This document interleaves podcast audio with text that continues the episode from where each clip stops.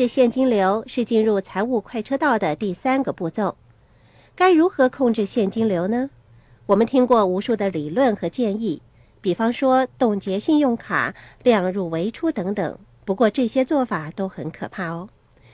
我和富爸爸都喜欢使用信用卡消费，冻结信用卡、量入为出不是我们所追求的生活方式。富爸爸认为你应该增加财富来享受你梦想的生活方式，这才是这个课程的基本要旨。富爸爸说过。如果你现在正为自己挖掘深渊，那么停止吧，沙伦，这是什么意思呢？富爸爸的意思是说，许多在债务困境中挣扎的人，不知道该怎么样才能够增加收入来解决债务危机，以至于在债务的困境当中越陷越深。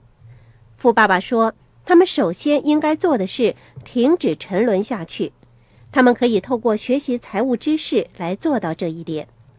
他们需要学习现金流管理的知识。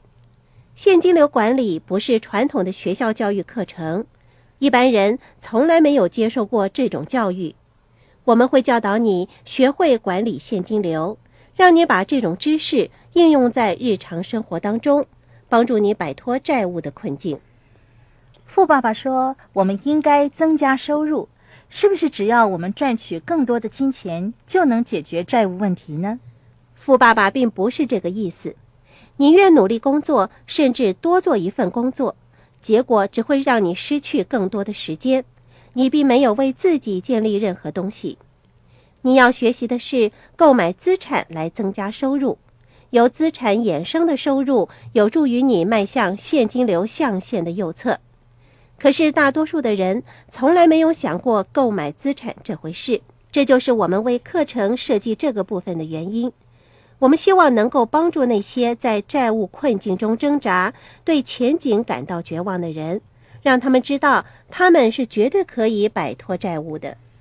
对于金钱的管理，你可能有个人的见解，可是你有没有想过，为什么有些人陷入了财务的困境呢？我把这个称为延迟的噩梦。我们在课程中曾经提到过延迟的回报，也就是建立收入来购买资产的意思。信用卡的诱惑则是延迟的恶果。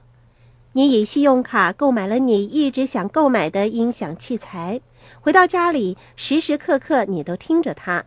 过了不久，你又回到了日常的工作，而那套音响器材仍然放在那一个角落，看上去还是挺好的。你每一天都看到它，让你感到心满意足。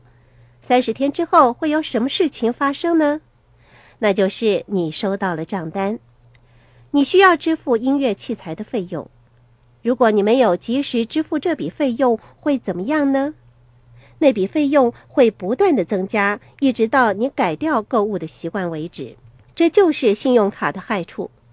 用信用卡消费有什么后果呢？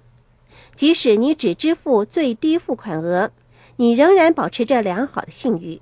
每个月你继续使用那张信用卡消费。继续支付着最低付款额。由于你信用记录良好，你收到一张又一张的新信用卡，享受着很高的信用卡消费额。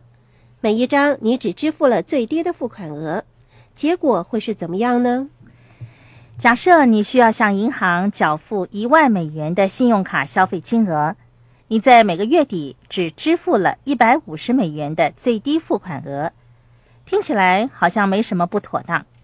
你累积下来的信用卡欠款，按百分之十八的标准年利率来计算，你知道你需要用二十四年的时间才可以付清这笔债务吗？如果你不再使用这张信用卡，没有再添新的债务的话，你需要用二十四年的时间才可以付清这笔债务。要付清一栋房子的抵押贷款。也只不过是三十多年的时间而已，可是房子的价值是会上升的。你用信用卡购买的音响器材又如何呢？它有二十四年这么长的寿命吗？不可能吧？你认为它的流行程度可以维持多两年吗？大概不可以的。你会把它丢掉，然后呢，购买一套全新的，为自己再加添一项新的债务。是的。我非常同意沙伦刚才提到信用卡是延迟的恶果这个说法。当你在三十天后收到账单的时候，你会说：“天哪，我一定是发昏了。”可是十年之后，你还是会收到这样的账单，甚至连自己购买了什么也记不起来。你忽然间便会收到一张账单，这不过是众多账单中的其中一张而已。我们说过。信用卡的诱惑就像做噩梦一样。事实上，欠下信用卡债务的情况是很容易重复发生的。如果你忘记了支付账单或经常延迟付款的话，你个人信誉的评价便会受到影响。